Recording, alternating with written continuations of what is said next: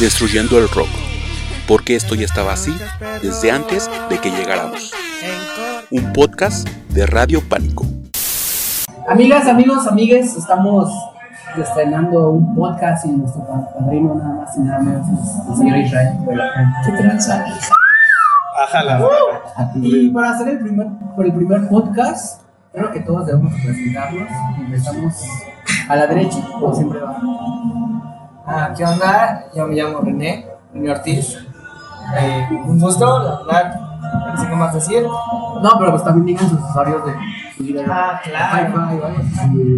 De MySpace, ¿no? En. Twitter me encuentran como arroba guion bajo René Citro.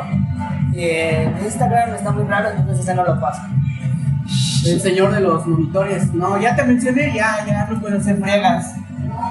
Rafael Jacquinde en Twitter, arroba de nuevo Rafael. Este, y pues básicamente eso. Si quieren algún desmadre de ruido, cuestiones de grabación, échenle. Los amo, guys. Pues acá el Sebas, eh, muy poco conocido. eh, Comiendo Monstruos me pueden seguir en Instagram y también en Facebook. Yo acá Félix Tercero, me pueden seguir en Instagram como arroba Félix-tercero y en Twitter como, como Félix Tercero, Félix 333 MX. Hola, soy Israel. Me pueden encontrar en Instagram como de la Fonte Sensacional, en Twitter, Habla de la Fonte, y en Facebook de la Fonte Sensacional. Bien, entonces, gracias por haber aceptado ser el padrino A huevo. de este gran podcast. Y te reunimos aquí, nos hemos reunido aquí para hablar de unos discazazos de. La primera parte, porque luego podemos hacer otro género. Pero le cedo la palabra a mi amigo Félix, que seleccionó unos discos para ver qué piensas al respecto. Si te gustan, si los odias o, o no. Sí, pues, pues la idea de- del podcast era hablar un poquito sobre, sobre qué pedo con lo, con lo que pasó aquí en los 80s, en los 90s y cómo se extendió a lo que ahorita conocemos como rock en español, ¿no? Que en su momento fue rock en tu idioma. Entonces me gustaría que empezáramos a hablar como del, del disco, yo creo que más importante por cómo lo abrió y porque es de los más conocidos, populares, que empezáramos a hablar de, de Caifanes, ¿no? Y después seguirnos con, no sé, puede ser con, con el leche de fobia, que nos hables un poquito por tus conocimientos del urbano, de, de Rodrigo, de Jaime, de, de todo ese movimiento del frisol, que sé que es lo que es fuerte.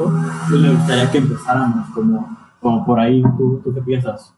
¿Cómo te gustaría que empezáramos Bueno, está bien interesante lo que sucede en los 80 en el rock mexicano porque venimos de los 70 que son hoyos funky, ¿no? Y era como el rock and roll, o las tocadas de rock and roll eran como los perreos de ahora, ¿no? Eran marginales, eran este, Sucios. sucios, lugar Eran muy mal ¿no? vistos. Y era donde se juntaba la juventud, ¿no? Pero en los 80 como que empieza a diversificarse también el sonido, ¿no? Porque veníamos como de sonido medio hippie, psicodélico, y muchos de esos grupos se volvieron a grupos tropicales, ¿no? Pero en los 80 empieza a diversificarse y empiezan a haber bandas de post-punk, o este, o este pedo rupestre, o blues, eh, eh, o sea, como que empiezan a tejerse diversas escenas hasta que llega un empresario y le pone un nombre, ¿no? Que es el rock en tu idioma. En donde los máximos sobrevivientes fueron que los caifanes, ¿no? Este, que estaban los amantes de Lola, Estaba Fobia. Fobia también. Bonnie Sí, los estaba Fobia. ¿no? Sí, No, los enemigos. fue de Es los últimos. Fobia entró hasta el 90. Fobia es más 90. Fobia Sí, yo creo que es el primer 90. disco de Fobia es en los 90. De hecho, Fobia sí es más como más in, eh, early 90s.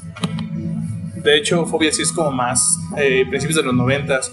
Eh, pero yendo más hacia finales 80s. De hecho, no solamente podemos hablar de lo que fue la escena rock, en tu idioma, sino que también podemos meter ondas de lo que fue el balada rock, porque a fin de cuentas influyó muy cañón en, años, en años después. Porque si vamos a eso, podemos meter hasta este, todo lo que fue la onda de César Cosa y toda esa gente que hacía rock and roll sesentero, setentero, pero con toques más en español y en, es- en ese caso, pues más mexicanos, porque también, o sea, a fin de cuentas empezaron una escena muy, muy, muy rupestre, la verdad, y de ahí ya fueron creciendo, pero sí, de rock en tu idioma, si vamos a México, son muy pocas bandas las que realmente son ochenteras de mediados hacia Yo creo que ¿no? la historia del rock mexicano es la historia de la búsqueda de, de identidad de los jóvenes mexicanos a través de la historia. Ajá. Es como empezamos siendo como empezamos siendo como este como haciendo covers, ¿no? Hasta encontrar nuestra propia voz, a cantar en inglés. Recordemos que por ejemplo el Three Souls empezó a cantar cantando en, en canciones en inglés, ¿no? Hasta después se les ocurrió como traducirlas al español. En los 80 también sucede esto, ¿no? Estaban como grupos como Size, que también tienen canciones en español y en inglés, ¿no? Yo creo que encuentra su, su, su mayor punto de identidad o su punto más fuerte en los 90 con La Maldita Vecindad, con Café Tacuba, con El famoso rock chilango. Y, con, y, y por otro lado con- también con el, con el rock este con el rock urbano no que también es otro es una es como un punto de identidad Sí, como que ya había evolucionado todo ese sonido de los ochentas y ya no era el simple mensaje de, ah, gobierno opresor, ya era como meternos a algo más de trasfondo, tan solo canciones como de Laragán y compañía, que yo siento que fue, aunque fue de los últimos que entró, siendo honestos, a ese movimiento urbano de quejas de los 70s y 80s, yo siento que fue uno de los golpes fuertes. Tan solo su disco Valedores Juveniles del 92 es un gran exponente del Pues mismo, yo creo que sí mismo o sea no material. sé habría que abrir, o sea entre los mejores discos del rock mexicano estaría no sé el rey de Café Tacuba no este el circo de la maldita vecindad leche este y debería estar valedores juveniles según yo y hablando del tri quizás Sí. simplemente no sé Siento que Este, rock Justo, perdón, está- ah, nada más rápido. Sí. Más bien, y creo que justamente no, no, no solo tiene que ver con la, con la calidad musical con la que nos, nos, nos Identifica. nos identifica, sino más no, con la que nos seducen, sino más bien tiene que ver un punto álgido en, en- en que, el, en, en que el joven encuentra su identidad. El contexto social. No, o sea, hablamos de la maldita que es como Ciudad de México todo el tiempo, ¿no? Y Tintán, y Pachuco. Pues tan Chicago. solo como estabas hablando ahorita de los hoyos funkis en los 70s, pues cómo podemos hablar de ello? Era realmente no un hecho, era una consecuencia de los movimientos, tan solo los chavos banda de los 70s, el cómo estaba el movimiento, cómo estaba la represión por parte de entonces partido que dominaba la presidencia, era, era bastante del contexto social, más que la música, más que un hecho, era la consecuencia social del mismo, y fue tan grande que llegó a ser su propio hecho como sí. Eso siento que es muy bueno, bueno, muy importante sobre el rock urbano, que empiezan a hablar mucho de los conflictos sociales que se viven, ya sea en los barrios, en las colonias. Me acuerdo mucho de una canción que realmente no, no soy muy conocedor del rock urbano, pero me acuerdo mucho de la rola de Se le hizo fácil. Rola él es- no lo mató. Él no lo mató, o sea, igual es un parte Es como que la identidad de lo que es el rock urbano, ese tipo de canciones que hablan más de, de conflictos sociales, de lo que pasa en la ciudad, de lo que pasa en los barrios. Y también, también expresan un misticismo. O sea, Sí. por ejemplo, eso lo hace muy bien Caifanes, ¿no? Este, Sí. Todas sus canciones están llenas de un misticismo muy mexicano, ¿no? O sea, pienso en Caifanes y pienso no sé, en Quetzalcóatl y en la Virgen de Guadalupe. La muerte, la ¿no? muerte que hay en Y también eso nos da mucho, o sea, es un grupo que no pudo haber nacido en otra parte del mundo.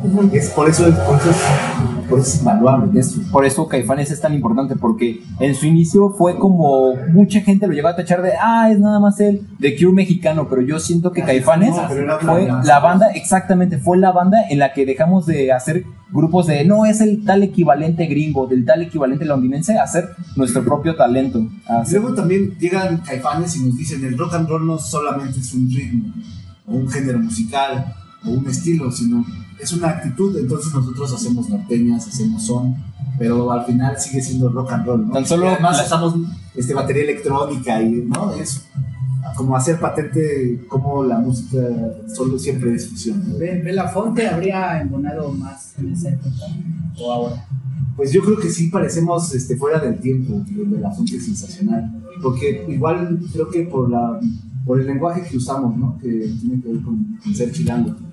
Pero creo que. No, no, yo creo que también somos una banda de este tiempo.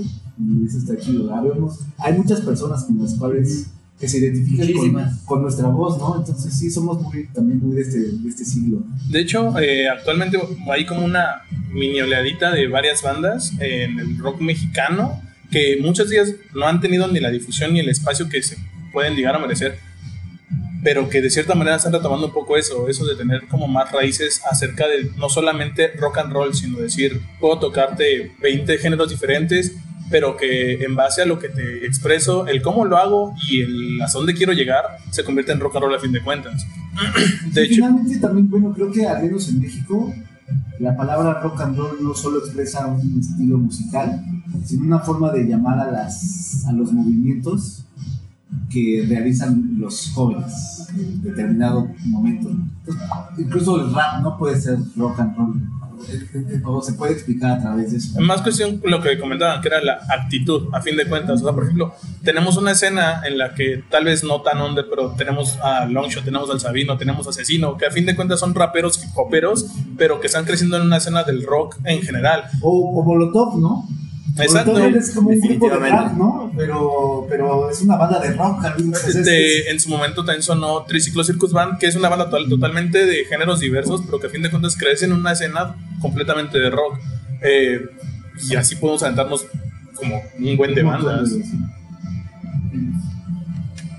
Pues sí, de hecho, como, como lo estabas comentando, eh, Molotov pues tan solo... Volvemos un poco como el parteaguas de... No, son tal equivalente a banda, pero Molotov fueron creciendo. Yo recuerdo que mucha gente le gustaba Molotov de la edad de mi papá. Mi papá tiene actualmente 47 años. Él tiene unos 27 aproximadamente cuando salió Donde jugarán las niñas. Y él me decía que no, lo comparan mucho con bandas como Rage Against the Machine. Pero la verdad es que sí, están en otra onda. Sí, sí, sí. Sí, ¿no? Y, me acuerdo que en algún documental de rock leí que, que lo importante de Molotov más que nada era la forma de expresarse, no la forma de decir las cosas, porque decían es que los bajos ya los conocemos como los Chili Peppers, ¿no? Aquí el, lo fuerte de estos güeyes es el cómo lo dicen y cómo pues vale madre, El ¿no? problema con Molotov es que siento que en algún punto se perdió su. O sea, perdió su. Sí, no, no perdió su rumbo, más perdió este, Su sabor. Como que se acomodó ahí y ya no salió de ese. No salió de la zona de confort. de Es que a eso creo Molotov, que es muy común en la mayoría de los, de los grupos mexicanos. de hecho, porque un grupo mexicano o envejece o crece, no hay de otra. O se queda en una Pero, ola. por ejemplo, ¿quiénes, quiénes, ¿quiénes ustedes? A ver, esto, esto me gustaría ¿Quiénes creen ustedes que qué grupo, que, que- qué grupo de- del rock mexicano se ha mantenido así este, fiel a sus principios y, de- y al mismo tiempo ha podido experimentar y no caer en una zona de confort o en una fórmula? ¿Quiénes creen así que, que digan, no, estos güeyes siguen siendo o siguen manteniendo su esencia? ¿Mexicano o, o en español en general? Mexicano. Mexicano. ¿O qué ibas a decir? No, no, no, eso es que sí dije para empezar a, a- a cerrar. No sé si ya perdió su esencia. Puede, puede ser que sí, pero sí ha salido un buen de su zona de confort y ha ¿Quién? tomado un buen de riesgos. Alex Lora. Alex Lora, pero Alex Lora se quedó Pero- en los 90, ¿no? O sea, Alex Lora encontró la fórmula y ya no salió de ahí. Es como, voy a hacer Pero un sí, bueno, bueno, pero sí pueblo. han tomado como. Bueno, y para, para, para, para mí, el mayor riesgo como de hacer sus, sus duetos y estarse pues columpiando entre la balanza de lo urbano, de lo underground y pues con la banda rock and rollera y al otro día lo ves en un evento de Televisa. Ajá. Entonces eso para mí es como cosas que, por ejemplo, Caifanes... con Pero yo hablo exclusivamente de, de las canciones. O sea, las canciones que hace hoy De estilo. no son tan chidas. Mm, No. También es sí. como repetir la fórmula, la misma fórmula, y como que ya no te dice mucho, ¿no? Ya no te sí. sorprende, ya no te gusta. Según yo, la única artista, porque yo creo que es mujer, y ni siquiera es considerada rock, aunque yo creo que sí ha tomado elementos del rock, es Natalia Lafourcade, por ejemplo. ¿Qué opinan Sí, de eso? O sea, la verdad es yo sé que- que a lo mejor es muy fresa. Sí, Natalia. Lafourcade ha tenido una evolución muy, muy fuerte. Tan solo inició con raíces en rock pop y luego cuando estuvo con la Forquentina. Sí se llama así la Forquentina. La Forquentina. Sí. Y luego antes de eso era como pop. Era como muy pop, Ah, era muy sí. fresona. Y cómo se fue a un folclore muy poco Pero ha a ido poco. creciendo, ¿no? Bueno, Tan no solo sé, ahora- Sí, tuvo, tuvo como un este como un resurgimiento, ¿no? Porque estaba como, Sí. como en los artistas X y de repente pues ya alzó.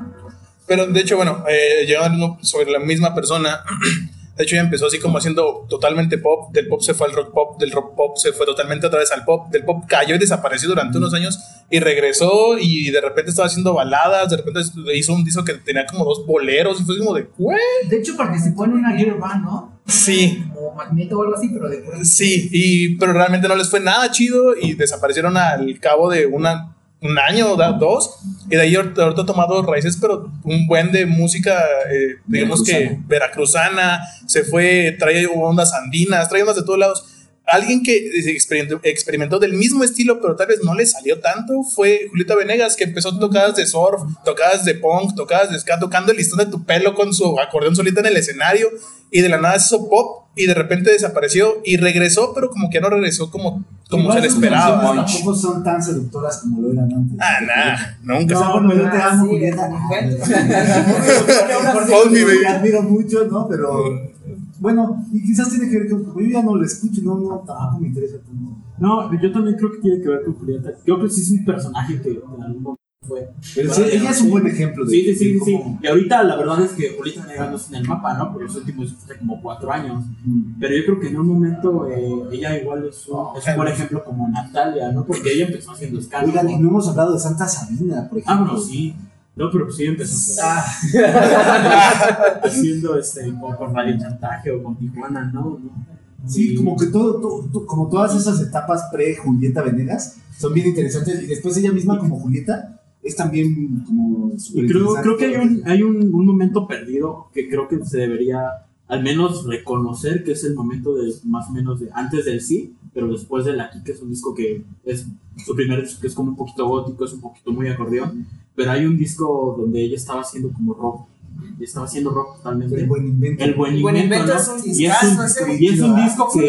que- es una buena mezcla porque mezcla No. de todo. O sea, No, y exactamente discazo. porque aparte que estamos teniendo a Julieta Venegas como solista, estamos mamando de los tres y de Café Tacuba, ¿no? Que son los productores, y aparte de Gustavo Santaolalla, ¿no? Que Gustavo Santaolalla es una eminencia en la producción. Entonces yo creo que es un- Ajá. Debería reconocérsele un poquito a esa época de Julieta Venegas, aunque el disco no es... Es un disco muy bueno, pero no es un disco que creo que esté reconocido. Ya después pasó sí, lo- no, está, no está valorado como. no está valorado. Sí. En algún, Sí, sí. en algún top de alguna revista, ¿no? Mentiría diciéndote cuál es, pero lo habían puesto como el tercer mejor disco en- hecho en México y creo que, que podría ser, ¿no? Igual luego también. Ah. Bueno, también me, me recuerdo, no sé, a esta Eli Guerra. Ah, también. También Tuvo muy era- buenos momentos, ¿no? Tenía unos momentazos. Ahorita ya también me da un poco de hueva. Siento que también se alejó, pero una- es que algo que pienso que también influye en que las bandas estanquen y no pueden innovar, siento que son muchos los seguidores. A los seguidores también, pero es que el artista no puede, no puede vivir a lo que, Estancado. a lo que, la- a lo que el ¿no? exacto. Es que yo creo que justo esto fue lo que pasó con Julieta Venegas, porque al menos yo soy seguidor, a mí me gusta. Entonces yo creo que lo que pasó con Julieta Venegas es que la verdad el monumento es que no pegó, ¿no? O sea, no ser honestos, porque si hablamos de ese disco no hay ningún hit. No, eh, No está ni andar conmigo ni, ni pegó La también sería feliz. la de hoy O no quiero. fue la única que no, no, no. todavía medio Siento que la, esa ¿no? la de hoy no, la de sería feliz y la de hoy no quiero. Pero esa fue nominada, ¿no? Como mejor video en, en MTV en algún tiempo. Ajá. Pero aún así es un disco, la verdad, olvidado. Es un disco que, que no se tiene reconocimiento. Después pasó lo del Cielo Limón y Sal, que fue el madrazo, ¿no? De lo que conocemos Julieta Venegas. Pero yo creo que justo fue lo que pasó, lo, lo que estaban diciendo, porque ahorita Julieta Venegas, después del Limón y Sal, pues tiene sus fans que son los que la consumen, ¿no? Y son los que estamos, este, los que vamos a sus conciertos, los que compramos los discos, pero ella, yo creo que es lo que pasó. Ya no se preocupan por hacer algo que pegue o algo que, Y algo que sea bueno. también no ha podido ser bien, ¿no? Sí, O sea, tampoco, yo creo que que soy yo más bien, muy no me bueno. interesa tanto la música, pero, Sí.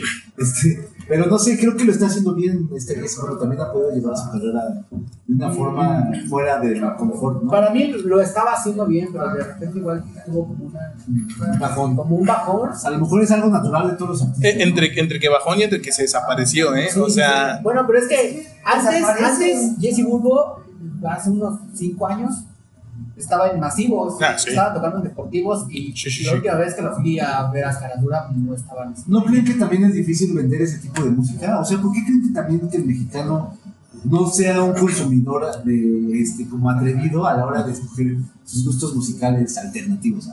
como, como, por ejemplo, ¿por qué Santa Sabina, por qué no fue una banda que llenó estadios? ¿Por qué no fue tan importante como Caifanes? Yo creo que tiene que ver con cómo somos como consumidores de música. Eh, de hecho, sí, eh, yo en ese aspecto van a ser opiniones muy, muy divididas, porque obviamente es una cuestión de perspectiva, muy, muy seguramente. Eh, y a veces no es tanto el que tanto se merecen, sino a veces el que, es el que también se venden. Es triste, porque realmente a veces la música no, no se debería de catalogar en base a cómo te vendes, sino en base a qué te mereces, en base a lo que haces. Porque, por ejemplo, así tenemos a muchísimas bandas que tienen una música muy, es- muy especial, pero que no tienen absolutamente nada de lo que se merecerían por lo que están invirtiéndole en tanto en producción como en creatividad, como en instrumentación. Porque hay discos que los he, los he, los he visto que se graban con bien poco presupuesto, pero son unas rolotas bien impresionantes, pero la gente no los, no los, no los llega a percibir porque sencillamente no tienen la mercadotecnia, la mercadotecnia que tiene, no sé, Zoé, eh, Molotov, ahorita muchas este, producciones este, independientes que tienen un buen de proyección por redes sociales y por todas las cuestiones de, de streaming, justo me- estaba, estaba pensando en, unos, en algunos artistas que pudieran tener esas dos visiones, como de artista y de hacer su trabajo así como algo que te sorprenda y que te toque, y que al mismo tiempo sean empresarios o sean marketing, ¿no? que tengan esas dos visiones como de empresario y de artista. Y yo creo que los más relevantes son Austin TV, por ejemplo. Definitivamente. Eh, también ahorita alguien que tiene como esa visión totalmente de empresario y músico y todo lo que salga por, el- por delante es la unión que está haciendo eh, Kill Aniston Josué, que tiene su, su banda, pero aparte tiene todo lo que es gira en casas, que es un, momento que es ir tocando de casa en casa. Y aparte lo están trabajando con Roy Cañedo, que es este Discos Intolerancia. Están creando como un vínculo muy grande para crear este tanto shows este, pues totalmente hechos por ellos, como giras hechos por ellos, como mercadotecnia y producciones musicales hechos por ellos, y que se están aliando ahorita con, con CD Baby precisamente para los siguientes este, lanzamientos. Y que digo, son tres compañías de cierta manera que es Intolerancia, que es CD Baby que es Gira en Casas, que están haciendo cosas en la escena nacional, porque realmente es difícil que salgan de México, pero lo están haciendo muy bien como músicos y como empresarios. Eso también es un gran ejemplo de cómo te mantienes como fiel a tu, a tu propia estética y a tu arte y logras crear un modelo de negocio exitoso, ¿verdad? Muy bien, cañón. E independiente. Sí, eso me recuerda, bien lo dicen Austin TV, que incluso hacían las proyecciones, los tours, así, incluso ahí donde vivo, allá en las lejanas tierras de Xochimilco, Ah, sí, sí, son tierras lejanas. allá lejanas, este, Ecatepec también está lejos. había un local en específico ahí en, un- en uno de los mercados que vendía pura ropa de Austin TV y de Vicente Gallo. Y el que vendía todas esas playeras era el que era el proveedor este, ¿cómo se llamaba? Chato, el antiguo guitarrista. Chato. Chato. Era el que decía, no, es que este güey llega y nos vende la, nos da la, la playera, nos da la ropa de Austin TV y eso nosotros que lo vendemos. O sea, hacían muy bien sus cosas. Y siento Sí. que fue una de las bandas que se logró mantener gracias a eso. Incluso Su último disco, Caballeros del Albedrío, también está muy cabrón, ¿no? Y se puede ver como toda la evolución Sí. de la banda, ¿no? Es- está muy cabrón cuando lo com- comparas con el disco debut, el de 2005, el de La Última Noche del Mundo, ¿no? Que tan solo, o sea, ese estilo sigue ahí, siguen muy apegados a su estilo, son fieles, pero se nota esa evolución, ese cambio, y fue un cambio para bien. Experimentar. Eso me acuerdo mucho cuando fue Silve Latino. Me acuerdo que salieron como que vestidos de alienígenas. Fue como la muerte del conejo para dar paso a que fue el disco de 2002. Fontana Bella. Pero, pero. 2002, ¿no? e- e- ese año se, se, no sé si se enojaron, pero todos lo llamaron alienígenas y salieron a aclarar que no, que eran hojas. Eran hojas. Ah, mira, yo viví en el error siempre. De, de hecho, eran pasto. Ajá, eran pasto. Viví engañado toda la vida entonces. Sí. Son tan buenos en el marketing que ahorita incluso ya están generando una demanda de Austin TV, por ejemplo. O sea, cada vez estamos viendo más notas de Austin TV o gente que dice, este, Austin TV nos vive latino o una reunión de Austin TV. Y los discos de y- Austin y TV están hasta- carísimos. Sí. Ajá, entonces ahí te das cuenta que también son como, pues tienen una- esa visión como de empresario. Pero, pero ojalá no, ya no los merecen. Sí, mira, mira, no, deja, deja, deja tú de- ustedes serían, serían los primeros en comprar su boleto Sí, para ir. No, no. Ahorita, ¿por dónde creen que se redonda? Mira. Sea, no importa que sea. Aquí, aquí, obviamente, uno, influ- influyen dos cosas. Que uno, bueno, uno, y tal vez una de las personas más emblemáticas, porque era la, la mujer del- de la banda, ya no vive en México, o sea, de entrada ya no vive en México. Este, eh, Rata está muy feliz haciendo toda su carrera en producción y ahorita con Desmemoriados, este, entonces realmente le está, yendo, le está yendo bien porque realmente nunca se ha preocupado por la música, dejó a la vez siempre olvidado y se perdió. Eh, este Chris, es Cristian está muy feliz con Dolores de Huevos y con Desmemoriados. Este Chato está bien feliz con CD Baby. ¿Y qué? Totore está feliz en su mundo. Doctor, eh, apenas supe de él y andaba preparando un lanzamiento Oye, de, él, él ha hecho. de álbum electrónico. Ha, ha sido, ha sido cancioncitas así. Pero entonces yo a lo que voy es, fuera de, de la dificultad que implica el hecho de que se vuelvan a juntar y decir, vamos a volver a hacerlo, creo que se, personalmente yo ya no lo apreciaría. No tanto por el hecho de que no, no me gustara la banda, sino por el hecho de que eh, se vivió en su momento y tal vez sería una banda muy atemporal en este momento. Eh, actualmente la, gente, eh, y no solamente voy a referirme a las, a las edades más pequeñas, sino también ya un poquito mayores, cambiaron muchísimo sus géneros. Actu- entró como una ola muy diferente de música y mucha gente cambió totalmente de, de lo que escucha. Entonces creo que eso también podría ser una dificultad para que vuelvan a regresar. Sí, mucha gente iría a sus conciertos, pero no sé si serían como antes. O sea, ¿tú cre- ¿ustedes creen que regresaría a este TV por nostalgia o ya de plano por presión de los fans? Nostalgia. Las dos, la verdad. Es que al final del día, porque es la presión por parte de los fanáticos, por la nostalgia. Eh, todos señoran esos, esos tiempos en la verdad. En cuando tocaba Austin TV, cuando tu mayor preocupación era llegar de la escuela, eh, encender el Messenger, estar hablando con tus compañeros, la verdad. Pero yo siento que, como lo comentó él, eh, sería más que un avance, sería un retroceso. Y no lo digo para mal, de un retroceso dentro de sus carreras, sino que un retroceso como ellos mismos, como banda. Puesto que al final del día yo siento que Austin TV como banda ya ofreció lo que pudo ofrecer. Tal vez podrían hacer algo más, pero nos arriesgamos a que tal vez estanquen y quedemos con el, ¿sabes qué? Sonaban mejor en ese año. Como Sí, Caifanes actualmente. Ajá, Ajá, sí, ajá. puede pasar de todos los grupos, como Café Tacuba, ¿no? ¿No sienten que estaba bien chido Café Tacuba Sí, y de repente yo ya era que- flojera? que los tenía Desde el cine, de, a partir del cine, ya. Sí, ¿verdad? A partir del cine de ahí ya valió. Yo creo que su último gran disco de Café Tacuba fue el Cuatro Caminos. Cuatro caminos. No, todavía nos gustó. Todavía. Porque si te no. fijas, es bien raro la evolución del Café Tacuba, porque más que evolucionar, fueron involucionando en sus estilos. Su primer disco, wow, era súper exper- experimental. Tan solo la rola de María está muy, muy bien elaborada, está muy, muy chingona. Y el siguiente disco que nos avientan en la cara es El Rey, que es, yo creo que sí se anda dando unos buenos madrazos con el White Album de The Beatles. La verdad. Ay, güey. Ay, güey, esas son palabras muy, muy mayores, güey. Pero Muy. tan solo hay que pensar, tan solo creo que en la canción de La Oveja experimentaron incluso con el heavy metal.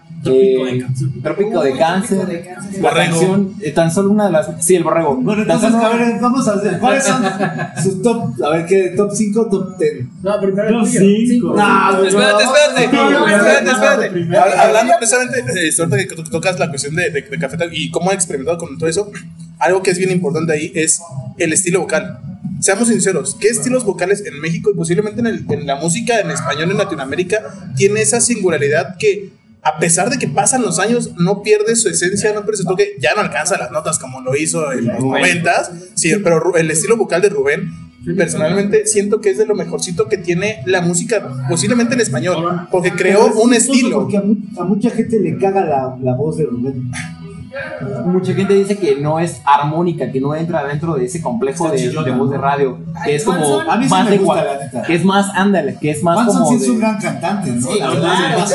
El Mike Sashimi, yo creo que fácil se agarra Sus canciones- A ver, top Mahomes. 5 de sus canciones.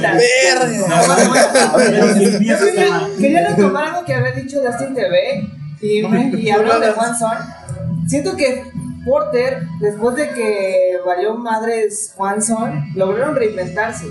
Definitivamente. O sea, También, pero no son la banda que pudieron haber. Nah, No, no, o sea, No, O sea, pudieron ser así como sí, como caifanes así más parteaguas. grandes Los dos Para primeros mí- discos de Porter siento que sí fueron un gran parteaguas en la industria musical. Para mí el aquí. Atemajo Sí. es el mejor disco que se ha hecho, al menos aquí en México.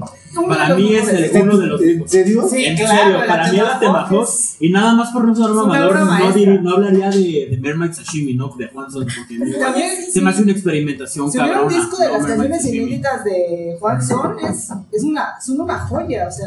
Pero Juan es Son que también tenía que ver mucho con el pedo que ya traía en la cabeza, ¿no, güey? Ah, sí. Porque si te pones a ver las cosas que hacía en YouTube ya eran cosas bien raras, ¿no? Güey, salía desnudo, güey, no, así. Pero No, yo pero- creo que sin pedos a Temajo que entra en mi top 5. Me refiero mucho a La lo locura la- de mató a eso. Porter. Sí. Sí, Sí. sí. Se pasó de verga, Se ¿no? comió a Porter. Yo creo que se comió a Porter, güey. No creo que lo haya matado. Es esa pregunta que la verdad ni siquiera yo me he podido responder. ¿Porter le quedó grande a Juan Son o Juan Son le quedó grande a Porter? No, eran buenos todos. Sí, o sea, o sea, todos Porter eran- es muy buena banda. O sea, no ha tenido el mismo impacto. Porque les hace falta como un Juan Son que es como Un líder. es como así. Pero Juanson ahorita está de la verga. O sea, es, que, es que de hecho, sí. o sea, Yo Yo- hace, hace unos años decía que Juan Son era mi servidor mexicano. Eh, No, yo- No, no, Sí, sí, sí, es- exageraste es demasiado. Mamó mucho de Villor, güey. Mamó mucho de Villor, güey. O sea, Juanson mamó mucho de Villor. te hablo en el, en el Tomahawk, pero ya las canciones nuevas y su concierto nuevo en el Lunario. No, Sí, güey, por lo que tengo entendido fue un, un concierto muy irrelevante, güey. O sea, Oigan, ¿cuál es no su, su top de las A peores ver, güey, ya.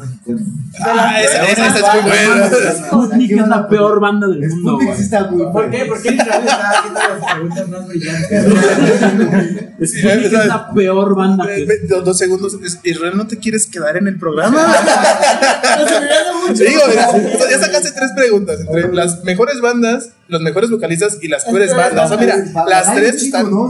No acabamos. Mira, en peores bandas, Sputnik es malísimo, pero, Malísimo. pero musicalmente remembra muchas bandas de lo que fue el eh, ska punk, bueno, o el skate punk de California en sus años así prime- eh, en sus años primarios. Vocalmente está de la verga. No. Ah, vocalmente son las rolas de Sputnik suenan igual. Todos son, o sea, son feos. Ajá, o sea, Pues Si te fijas, Ah, espérate, sentí por allá una pedrada durísima. Alguien me pegó, no lo sé. güey, Es si que te- ya hubiera sabes que crecido son feos. Si no hubiera sido por Problemas. de hecho, De hecho, De- Si Definitivamente. Pepe Problemas no hubiera sido famosa, Sputnik hubieran pasado pero por si te el- fijas. Sputnik representa el mayor problema dentro de uno de los mayores problemas dentro de nuestra escena nacional y es un punto bastante interesante. ¿Por qué nosotros no apoyamos a verdaderos proyectos que lo merecen y le damos ¿Por qué el atención? público va a ver Sputnik y no va a ver, no sé, a... Pues por Pepe Porque Problemas. quiere ver a ¿por qué Pepe güey. Pero ¿Por qué, ¿Por qué el público es así? cagado. Sputnik quedaría en el, en el, Para mí es el número uno. el, O sea, incluso el- Panda es más chido, ¿no? Sí. Eh, sí. Por ejemplo, por ejemplo, sí, o sea, sí. No, o sea, mira, no soy fan de Panda, güey, pero la neta está en que sí, o sea, está sí mejor, está ¿no? mejor. Por ejemplo, yo a, a Pepe, a, a Pepe me lo encontré en el Hell and Heaven, en, mientras estaba Bad Religion, te lo juro así, de entrada, uno, me paré al lado de él, me sentía bien mal, este, porque no, no- yo le llegaba a la mitad de su seno, o sea, estaba bien pelado, está enorme. Güey, no Este, yo le pero- la panza. pero el vato pedísimo y, y bien, o sea, amable porque accedió a una foto, porque necesitaba mandar la foto, este, pero como persona, un asco de ser humano. pero Estaba borracho, déme ya, chance. No, lo peor es, lo peor es que le pregunté y me dijo, neta, acabo de llegar, güey, es la segunda chela. ya este, ya dejemos de, de hablar de un poco de rock. Está, está Israel aquí, creo que él es más de barrio. Más, más, más, bueno, no sé, o sea, todos, No hemos hablado del top 5 que ya dijo como Ah, cuatro sí, sí, para- Y creo que es algo que A ver, deberíamos de los hablar. mejores, ¿cuál top 5 de qué? De todo, discos, no de estamos discos, hablando de, de- de discos de de discos. De discos, que- porque yo creo que de bandas es muy relativo y está muy cabrón. Es que sí sería un buen Y eso sería un capítulo. Sí, sí, de discos, de El discos. circo, de ¿no? El circo de la maldita, ¿no? A Tomahawk. No, espera, espera. Bueno, Yo creo que lo vamos a hacer todos, ¿no? el circo de la maldita vecindad es un muy buen parteaguas para iniciar. Yo siento que es lo que representa el inicio del famoso movimiento rock chilango. Fue la primera banda, al menos la primera banda popular que empezó a, a mover este movi- a mover esta esta corriente del rock chilango. Era la primera vez en la que, aunque si bien No, ya estaba sentíamos de Jerez Sí, también. de hecho. Lo Y, bote- digo. y botellita, eh, entramos en- regresamos a ese punto de bandas que se merecían más de lo que tuvieron. Botellita personalmente se me hace una banda que merecía mucho más por lo que representó, por el, el- de cierta manera abrió la, abrió parte de la escena Es chido, y pero, no so- pero también se quedaron como en el chiste, ¿no? De Se quedaron estancados, como que También sí. eso como que ya... Sí. Entonces está chido, pero... pero no. o sea, sí, pero para, No para pones 10 en- minutos. no, o sea, pones el maldita o el re Sí. y no mames, o sea, café que diga botellita no tiene nada que ser ahí. de hecho, no. Te digo, es por eso que a mi opinión, ay, No, sí, es, sí, te sí, digo, sí, es sí, por eso que a mi opinión el circo sí es como un disco que pegó muy relevante porque ah, puedes hablar, mira, te lo voy a dejar bien sencillo. Dime un disco de botellita de Jerez que sea más conocido y que sea más influyente que el circo. No, en ninguno, no. Tan simple como eso. Y es que de hecho entramos en una polémica bien grande y vuelvo al mismo punto. Hay discos que, por ejemplo, el circo se mereció mucho, el re se merece mucho, pero ¿cuántas bandas de ese entonces no sacaron discos buenos y que no, se me- que no ganaron nada? O sea, se quedaron estancados en el olvido. Esperen, ¿alguien, ¿alguien llegó? Y Sírvale una Y, cerveza. y solamente está aquí parado como si lo fuéramos a regañar. Porque se Mi amigo, preséntate en otro programa. Preséntate y di tu, tu, Tu cargo judicial. número uno de disco. Hola, buenas tardes muchachos. Soy Arturo Flores. Tu Y mi Twitter es arroba ArturoFM2. Instagram es Arturo-FM. Y no sé, estoy muy pegado. Me gusta mucho el- Ay, es que es muy difícil. Que te venga a la mente. El de la yo hablaría de dos discos. Yo primero diría. Hablaría de Leche de Fobia. Que a mí se me hace un disco increíble. No, güey, pero es que nadie está hablando de Leche, güey. de ¿Tú crees que, que se lo merece, no? Yo creo que sí. ¿Tú la qué, ¿tú qué opinas de Leche de Paco, Fobia? Paco también Es es, un uno de los mejores güey. compositores, guitarristas, productores. Este, y muchas veces también eh, lo que pasa con Fobia es que son como los fresas de la escena. Así como están los nacos, están los muy fresas y que como, como los contrarios que nadie quiere, ¿no? Que nadie pela o que como que esos prejuicios afectan en, como, en cómo te acercas a su música. Y Sí, eso ¿no? yo que y yo creo que yo creo que eso me pasó con, con el Rosa Venus, güey. Yo la primera vez que lo escuché güey, esto está Rosa Venus también es difícil. Pero el Rosa Venus, yo creo, es mi disco favorito de Fobia. Bueno, entonces, Ah, ¿cómo queda? Creo que ¿Tu Leche- disco? Yo dije Espérame, que si no me terminaste. sí, perdón, perdón, perdón. Yo, yo di- hablaría del Leche, diría que es el, Sí. uno de los mejores discos, ¿no? Y aparte yo creo que es uno que fácil nos podría representar, ¿no? Como México. Y el otro que hablaría, güey, yo creo que es súper importante y creo que fue el primero que captó la esencia chilanga, a pesar de que no viene de un chilango, antes que Maldito Vecindad, yo creo que el Urbanistorias de Rodrigo. Tiene... debería- deberíamos tenerlo en un altar, güey, por todo lo que representa, por todo lo que trae. ¿no? Rodrigo, no te metas. Tú un De la Santa. Trinidad, yo creo que es- Rodrigo Sí, es el Espíritu Santo. Es otro, es otro punto en donde el mexicano encuentra su identidad a través de Es que Rodrigo está, está, está dentro del rock, pero está como en. Está en un limbo. Es. Es, es- es que mira, así un sencillo. limbo, ¿no? El profeta del nopal es el profeta del nopal. Porque, o sea, estaba en su desmadre totalmente en su mundo. Él vivía allá, venía, compartía música y era como de compromiso, me retiro. Y, y esa era su esencia. Él solo iba a sus conciertos, tocaba y se iba. O sea, tengo, afortunadamente ten- tuve- tengo familia que llegó a ir a conciertos de él y era como de, llegaba, tocaba, una chela, dos, y se iba. Y se desaparecía sencillamente del lugar.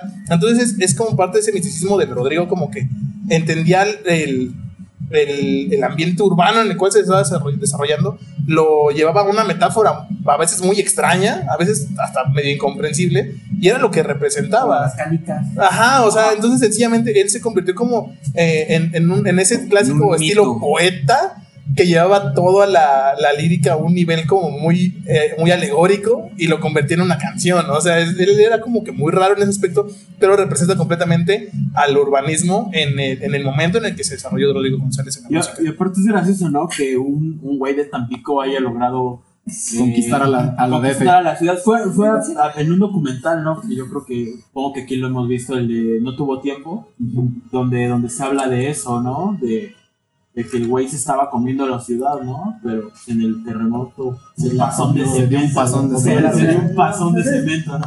Pero yo creo Literal. que sí, Ro- Rodrigo tiene, tiene un lugar ahí como muy alto que, que, que es el que se debe respetar y, y aparte que logró algo bien cabrón, ¿no? O sea, logró, logró representar a la ciudad, ¿no? Porque ah, ah, yo creo que hasta ahorita pocas canciones pueden moverte como Distante Distante o Vieja Ciudad de Hierro, ¿no?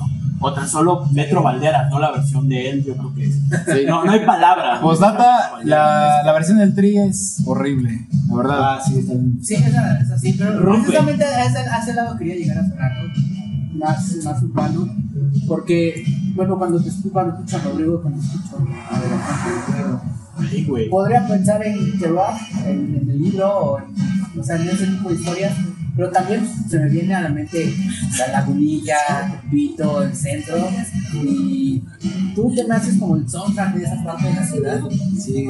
Pues para, con los para mí, por ejemplo, es que para mí sí es muy importante recoger esa, esa escuela de rock en donde la identidad es importante, desde Rodrigo hasta el tri. Y hay otra escuela, por ejemplo, que es muy diferente porque a lo mejor tienen otro tipo de identidad y, y- y son como bandas que quizás tienen un sonido más global. Por ejemplo, estoy pensando en Zurdo. ¿no? Uh, Zurdo. O sea, Ojalas. O sea, es que, por ejemplo, no, no suena chilango, no suena mexicano, o sea, obvio está en español, eh, es, es- es regio, ¿no? Suena, suena eso, pero no, no es como que la identidad eh, Es que, es que palpable en ese tipo de música. para mí también es otro apellido. Fuera de cualquier cosa, muy, Checo muy, es- muy buen Es compositor. muy buen músico. O Plastilina buen- ¿no? Híjole, Es que no mames, plastilina No, es te- hablar de la avanzada sí está muy cañón. Que ver un programa. Esos güeyes volaron mentes, ¿no? Tim bueno. En mi, en mi concepto, la bronca con Zurdo es que posiblemente no encajaba tanto en el momento en el que salió. Zurdo se me hace más que me encajaba más por ahí de los 2005, no, no, no. O sea, eres mucho más contemporáneo su sonido. Porque tomaron un buen de, de conceptos de otras bandas de otros países y los convirtieron a su estilo. Después, después desapareció Zurdo y, y Zurdo se convierte en vaquero de cierta manera. Y vaquero, eh, digamos que no congenia tanto en ese, en, ese, en ese movimiento y en el momento. Pero Zurdo personalmente se me hace una banda que, que, que encajaba más en la música más actual que en su momento en el que sonó. Porque en el momento en el que sonó no había tantas bandas que tuvieran un sonido de ese estilo. Y después se convirtió en algo muy casual y muy, muy de todas las bandas. Entonces, ¿fue precursor de sonido? Sí. ¿Era muy bueno? Sí, pero posiblemente estaba a destiempo. Recuerdo, recuerdo. Pero también yo siento que le falta identidad. Ahí yo creo que ese es su talón de Aquiles. Definitivamente. A mí no me atrapó zurdo, voy a ser honesto. No, bien, bien, Ya no me atrapó. A mí- o sea, está muy O sea, por reconozco. ejemplo, está este gran disco, El hombre sintetizador. Lo Ajá. escuchas, Sí. wow, pero no es algo que te represente. a. Ah, no. No, yo creo que es Eso como, representa una aspiración, más bien yo diría eso. sí, como dijeron, yo creo que el, el gran talón de Aquiles de Zurdo es que era, quería hacer muchas cosas y terminó siendo un gran compilado. Pero la pregunta es, ¿qué es esto? O sea, es un gran compilado, pero ¿de qué? No tenía como ese sazón, le faltaba esa, esa salsa para poder ser, ser ellos mismos. Me gusta más, por ejemplo, y eso que tuve un altercado con ellos, Jumbo, por ejemplo, en esta que, por ejemplo, A ver, pausa, pausa.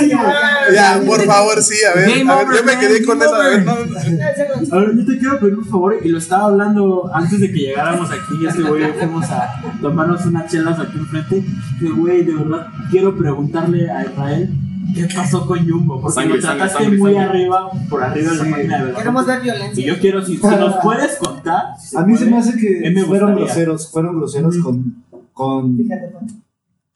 Pues mira, voy a hablar por, por Belafonte porque yo creo que soy una buena, somos una buena banda. Y o hablo también Son por, una gran banda. por San Pedro del Cortés, que pues, estábamos haciendo la gira juntos.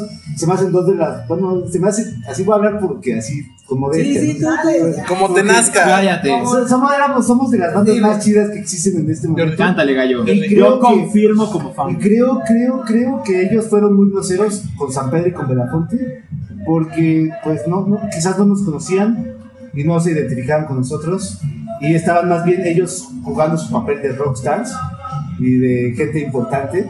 Entonces lo que hicieron es que cuando no nos dejaron hacer soundcheck, se adueñaron completamente del escenario de una forma muy, muy, muy, muy nefasta, yo diría. Subieron todos sus instrumentos y no dejaron subir a nadie. Dijeron, ustedes van con el sonido de Jumbo. Y entonces yo me puse a pensar, ¿por qué yo voy a ir con el sonido de Jumbo si yo no quiero sonar a Jumbo? Yo sueno a Belafonte y San Pedro suena a San Pedro. Entonces, bueno, dijimos, no vamos a hablar nada del asunto, vamos a tocar y nos vamos.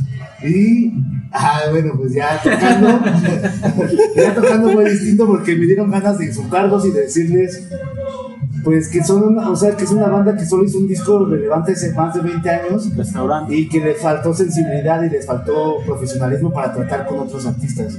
Y eso lo dije en el escenario y también les incluí que son unos putos, y, que se fueran a la verga. Entonces todo eso pues ya ocasionó que, pues fíjense, imagínense, eso también me dio, me puse a pensar en cómo también el priismo es, no solo está en la, en- en- en la política, sino es una forma también laboral, una forma social de comportarse.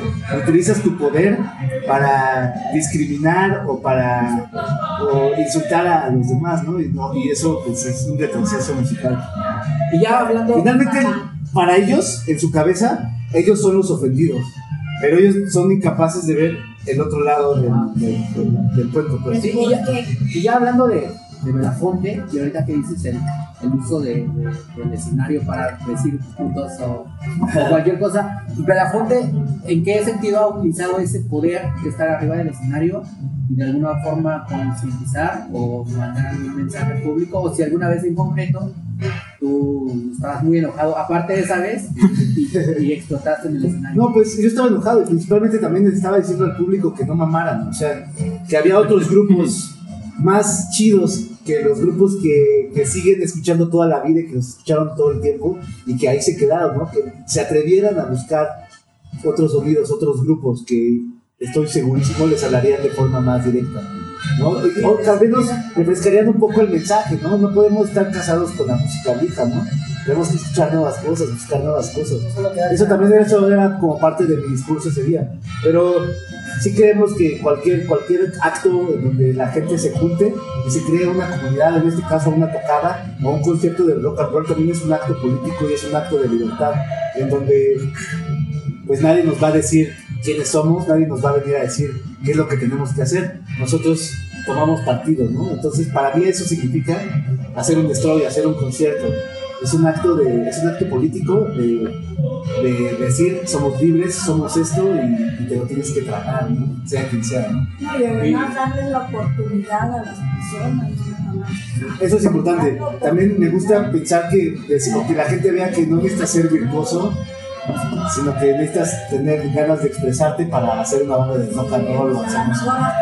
Hace unos días eh, estaba escuchando unos podcasts en, en Spotify eh, y es un vato de, de- de- Monterrey que invita a mucha gente a su programa para hablar precisamente de cuestiones creativas. Eh, y en este podcast estaba, si mal no recuerdo, Rodrigo Guardiola y estaban hablando precisamente de cómo la las bandas tienen que crecer. Y él hablaba y hacía mucho hincapié en cuestiones de concepto. Decía, las bandas actu- actuales, muchas no tienen concepto, sencillamente buscan un estilo y se mantienen ahí.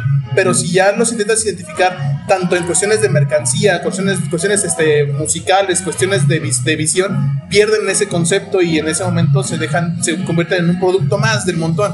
Él mencionaba que a él le gustaba mucho mantener ese concepto. Ahora estamos hablando de cuestiones de política, cuestiones de desarrollo durante, dentro del escenario. Creo que en ese, en ese aspecto, eh, Belafonte Sensacional es una banda con un concepto que es muy, muy propio. Eh, realmente, yo personalmente, y, lo, y lo, los- lo digo como es, yo no soy fan tanto de Belafonte. ¿Por qué? Porque no los conozco, no los conocía hasta hace no mucho. Ubicaba el nombre porque lo llegaba a ver en, en carteles y cosas así, pero lo escuchaba y, y- y el, el concepto del estudio se me hacía interesante, pero hasta apenas hace un par de días me puse a ver conceptos en vivo y fue como de, güey, el concepto de lo que tienen visual lo llevan muy cabrón al escenario. Y en ese momento se convierte en una banda totalmente diferente a lo que es- tú te puedes imaginar de sencillamente escucharlos. Porque creo que, no sé, la gente, si ellos lo- lo- los han visto en vivo ustedes, pero creo que una vez que los ves en vivo, los aprecias diferente en estudio.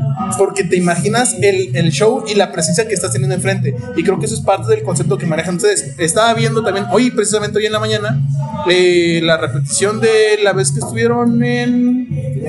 Eh, no, no el del Lemco, el de las sesiones de, las- de los acústicos. Y vi lo del fanzine y fue como de, güey, está muy chido ese pedo, el pedo del boleto del metro. Fue como de, ¿cómo chingón nace todo ese concepto de decir, Belafonte nos convertimos de ser una banda a ser un concepto de ideología, de imagen y de show? En ese momento es cuando dije, esto es algo diferente. Y creo que actualmente en la música en español en general hay muy pocas bandas con concepto. Pero entonces aquí la pregunta es, ¿cómo nace el concepto que tiene Belafonte Sensacional?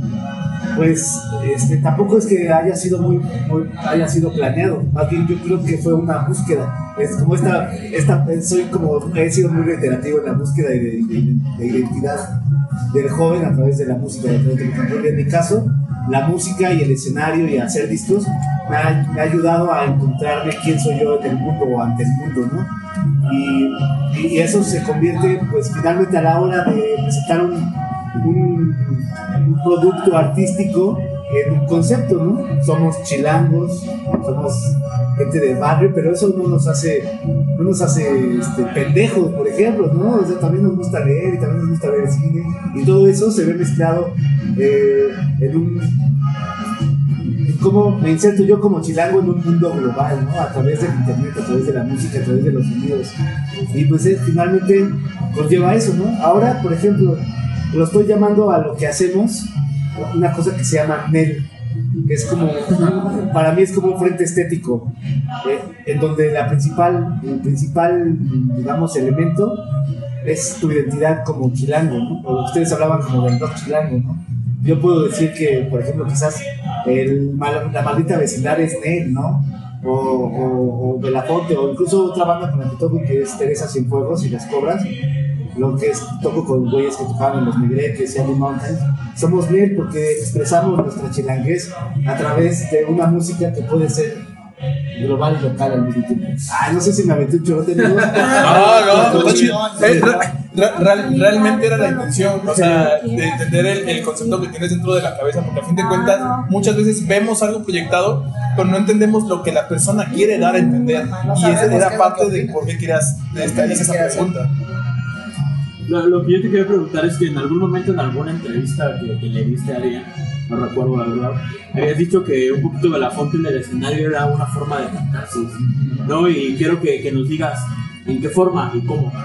Bueno, ¿cómo es que todo, todo empezó cuando en el sexenio de Enrique Peña Nieto empezaron a haber un chingo de, pues de eventos violentos hacia, hacia, la, ciudad- hacia la ciudadanía, ¿no? hacia, hasta, hacia la persona normal. No, estamos, no estoy hablando de criminales o de narcotraficantes, sino de las víctimas colaterales de toda la violencia que se vive en este país.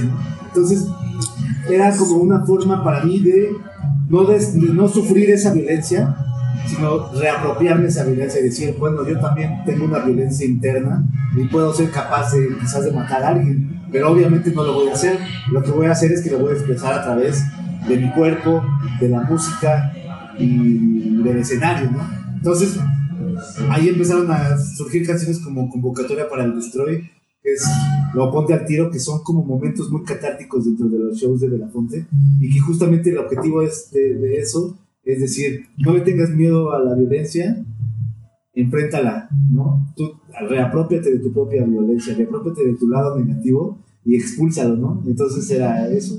Terminó siendo eso, eso los Destroys, que finalmente no solo era una necesidad mía, sino y de la banda, sino también del público. Entonces empezaba- empieza también a manifestarse esa violencia entre el público, ¿no? Con, con el slam y con todo eso. Entonces, de alguna forma sanas, sanas ese tipo de situaciones. Entonces eso es lo que, lo que ha sucedido, ¿no? Este, he, hecho, he hecho locuras en el escenario, desde mentarle su madre a Jumbo, a este, a romper las guitarras, pero son actos que para empezar no están planeados, sino que son parte de una necesidad, yo creo, colectiva de manifestar esa violencia. Aparte, ¿quién recuerda a Jumbo después de Pequeño Gran Rockstar? O sea, Sí.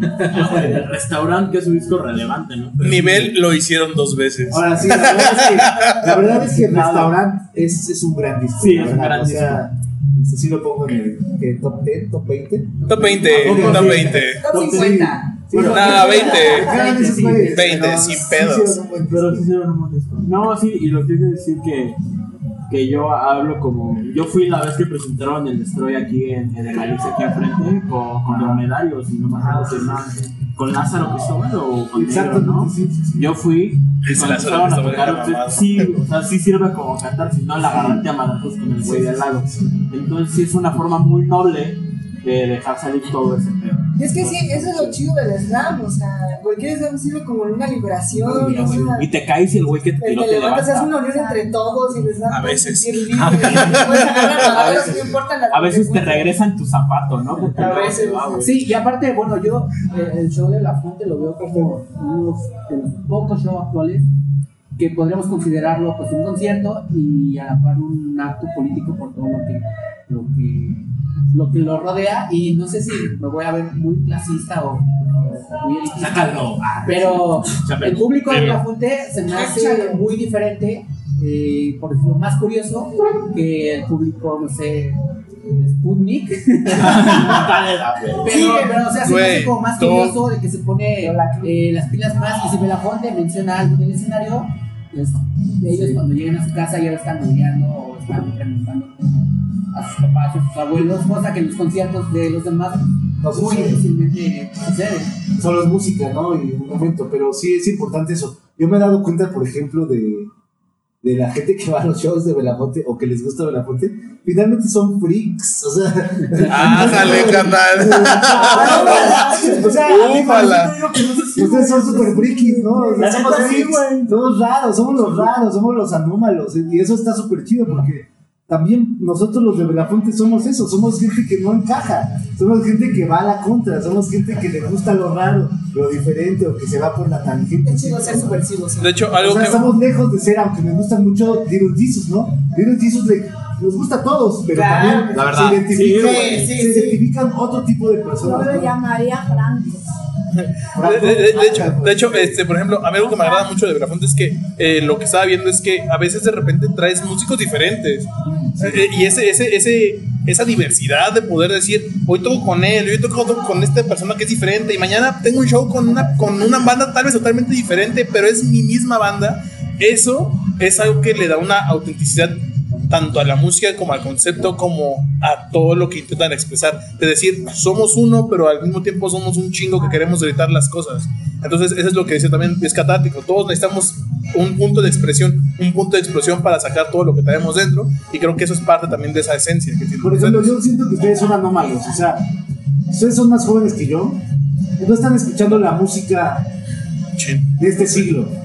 O sea, no están escuchando trap o reggaetón, o a lo mejor sí, Sí, está sí, chido. ya sé. Yo traigo el disco de Evil. Pero ¿cómo es que se identifican Eso. tanto con esta música de guitarras y cómo es ¿A que se quién? identifican tanto con esta música tan viejita, no? O Bueno, sea, porque, paréntesis, por ejemplo, lo primero es- el, el circo de la maldita ya es un disco viejo, ha envejecido bien, pero Sí.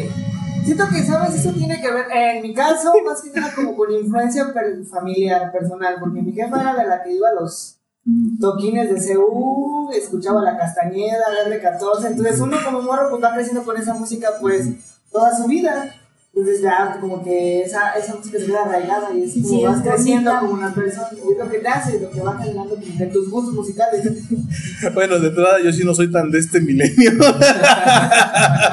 Ya lo iba a decir, dije, bueno, no sé, el- el- los caballeros son más jóvenes, pero creo que aquí los más grandes somos este, Sí, Jordi y yo. Yo siento que las nuevas generaciones no tampoco se, se casan con un género o un estilo, ¿no? Sino que ven la música como un montón de colores, ¿no? Sí, por ejemplo, el, el reggaetón y el trap, o sea, está bien, está bien como bien a perrear y así, pero no lo sientes tan, Tan propio. Ajá. como ir a un toquín de rock, a un toquín De hecho, por ejemplo, yo hace ocho días, este, por parte de la empresa en la que trabajo, tuvimos una, una, una fiesta, fue Día de la Candelaria, sí fue hace ocho días exactamente. Eh, no, es- ¿eh? los tamales. No, deja de eso, mana. Este, el dueño de la empresa cada año este, llevaba al sonido Pancho de Tepito a, a- a las fiestas. Este año se lució y llevó a la changa.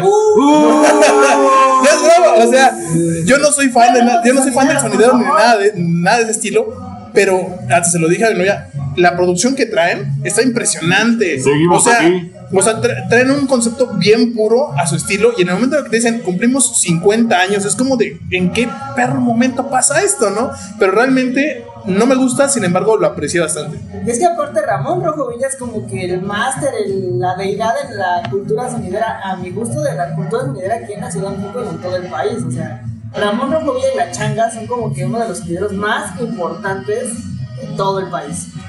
Ya Además también hay que ver también el, el fenómeno de los sonideros también es algo bien chido porque Sí. al final, según yo, se relaciona mucho con la música negra, con la música jamaiquina. Yo, por ejemplo, me pongo a pensar en los sound systems de, de- de- de Jamaica, ¿no? Que finalmente es lo mismo. O sea, los sound systems son los sonideros de, este, de- de Jamaiquinos, Jamaica y al revés, ¿no? Y además al mismo tiempo me pongo a pensar cómo esta música jamaiquina, estos sound systems, influyeron, por ejemplo, en la creación de- del rap o del, o del hip hop como cultura, ¿no? Porque finalmente el rap nace en Nueva York en las block parties, que eran igual fiestas callejeras hechas por jamaiquinos, este, donde se había música en la calle, ¿no? Y a partir de ahí un accidente, alguien hace un scratch, alguien puede hablar sobre el micrófono, sobre la música y hace rimas, ¡pum! Se crea algo completamente nuevo. ¿no? Entonces a mí me gusta pensar, a ve- a veces me gusta pensar o fantasear un poco en cómo si le pusiéramos la debida atención a los sonideros, cómo evolucionaría esa música y en qué acabaría, ¿no? En una especie de rock, de rap Sí, sí, porque- mexicano, O a otro tipo de música, ¿no? Que no tiene nombre. A fin de cuentas, los, los sonideros siguen siendo los mismos de hace 30 años, no han como surgido, digamos, una nueva generación de sonideros. Ahí la llevan, ahí la llevan. A partir, no manches. Además, esos güeyes inventaron el, eh, la, la cumbia rebajada, ¿no? Uy, sí. Que igual fue Uy, como la un accidente. de, Monterrey por los chicanos. Ajá. Sí, que igual fue como un accidente porque su, su equipo se calentó, entonces empezó a alentarse y. y dejó de leer a los beats que tenía que leer. Sí, sí. Pero es bien interesante cómo de este, inclusive han surgido varias parodias en internet acerca del Vaporwave. El Vaporwave no es nada, no es nada La cumbia- nuevo. La cumbia rebajada es Vapor, güey. Es Vaporwave antes de Vaporwave. Güey, Sí, Y sí. es, es que parte de los tienen sus propias canciones, pero sin dejar como que ese ritmo rebajado. Sí, sí, sí.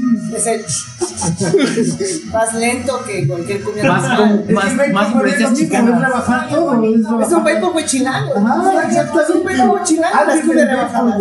Y, la verdad es que sí se escucha bastante bien. Es como esa mezcla, esa diversidad colombiana y chicana, con lo mexicano todo entrando en un mezcladito.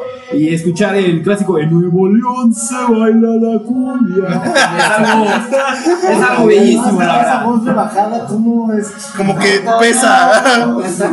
Y seguido de. Seguido Y de. además, la cumbia rebajada suena muy, suena jamaiquino, suena dub. O sea, neta, pongan atención en, la, en, en- en las, no sé, en los pianos o en las guitarras de las cumbias rebajadas, es- están haciendo reggae. Sobre todo, y también es bien interesante. Es remarcable cuando tienen acordeón. Ah, otra, sí, también, también, también. Es, algo que le, le agrega muchísimo más. Yo siento que del- por parte de las cumbias re- rebajadas, cuando tiene ese como ese punch por parte del acordeón, se siente muy smooth. Es, tiene ese toque muy, muy cabrón. Sí. Cumbias rebajadas para que Volumen 1. De hecho, a mí a veces me gustan más las cumbias rebajadas o las salsas rebajadas o las canciones rebajadas que las originales. Como que esa voz gruesa y ese como que delay que le ponen, le hace como muy hipnótico. Sí, sí, sí, sí. Le da ese Y encanto. bueno, ya esta tarde noche hemos descubierto varias cosas, como que Sputnik es la peor banda en un anime. Cambiando la top, top, o del sea. top, El top de las que, peores bandas que. Jumbo es culero y que la cumbia rebajada rebajada es Y que tuvieron un buen disco nada y que más. tuvieron un buen disco nada más, pero pues ya se nos cumplió el tiempo y es momento de despedirnos de nuestro prim- primer podcast. Quiero preguntarle a la fuente de la escena nacional, ¿cuál sería, o sea, obviamente contigo en el line cuál sería las cinco bandas con las que aco- acoplarías en un show? A mí me gustaría, bueno, Teresa Cienfuegos y las Cobras porque es mi banda hermana. Este, me gusta un chingo. Voy a escoger a las que me gustan más ahorita. Este, el Shirota se me hace como ahorita de las mejores bandas que hay. Este, Victoria, que también están bien locochones. Este, Nelson y los Filisteos. Fíjense que ya van a desaparecer. Sí, no, según eso fue su, su último concierto en el aniversario de Martín. Ah, De hecho, sí, lo anunciaron así como muy por debajo del agua, pero es como que el rumor grande. Este, ¿qué otros? ¿Qué otros grupos? Eh, Yo, yo agregaría, ya no tocan, pero agregaría a su Hacia Dandare también en sus buenos momentos con la piaca en la guitarra, ¿no? Sí. Este. ¿Qué otro grupo? Ay, güey. Omar y los Invisibles. Este, Melt. No los conocen, ¿verdad? No, Están no, chidos. No, pero quien nos escucha ya tiene tarea para. Sí, sí, De sí, hecho. tópenlos, tópenlos, búsquenlos. Sí, es, este, no sé. Güey, ya estoy acá un poquito. Yo creo que con eso ya tienes una, un, una noche. O sea, sería como tu, como tu mini festival de conceptos mexicanos chidos, ¿no? Ay, como, mi- pues no sé, mi festival favorito es el Normal, por ejemplo. Me hace súper chido, no sé ustedes. Eh, yo, bueno, yo personalmente ¿Cuál es tu es, favorito? es que la verdad está en que la cultura festivales en México personalmente ¿No te está gusta? bien jodida. Ahí están las críticas, amigos. Está bien. O sea, mira, por ejemplo, Está de entrada, de, de entrada yo, o sea, yo, eh, mi O sea, género, hace rato lo comentaron, lo mío más, más como más mat rock, post rock, cosas así. Y por ejemplo, yo veo. Festival. Ajá, espérate. Yo, por ejemplo, voy a, a festivales de estilo y lo único que viene a mi mente es el, dos, el Art Tangent, que es en, en las Inglaterras.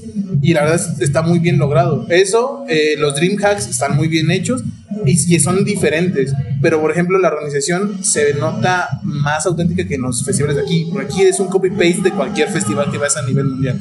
Así de sencillo. Le falta identidad No, y- te lo digo realmente porque, o sea, me tocó verlo tanto como producción, como trabajador Pero, y ver a la los gente. Vive Latino lo hacen bien, ¿no? Sí, pero ya lo Les falta buena curaduría, nada más. ya, ya, ya lo copiaron y pegaron tantos años tan así consecutivos que Pero está ¿qué perdiendo su, normal? La, la curaduría está bien chida, este año van a tocar bandas bien chidas. No sé, como que no me late mucho el- el- los lineups que meten. Cuestión de gusto. Ajá, el- los lineups son lo que no me convencen como tal. Pero el Normal sí se me hace uno de los casi escasos festivales Sí, de- definitivamente el Normal ha sido como un, un pequeño parteaguas de el ¿Sabes qué me, se me hace a mí el Normal? Lo que el Corona Capital intentó ser y fracasó.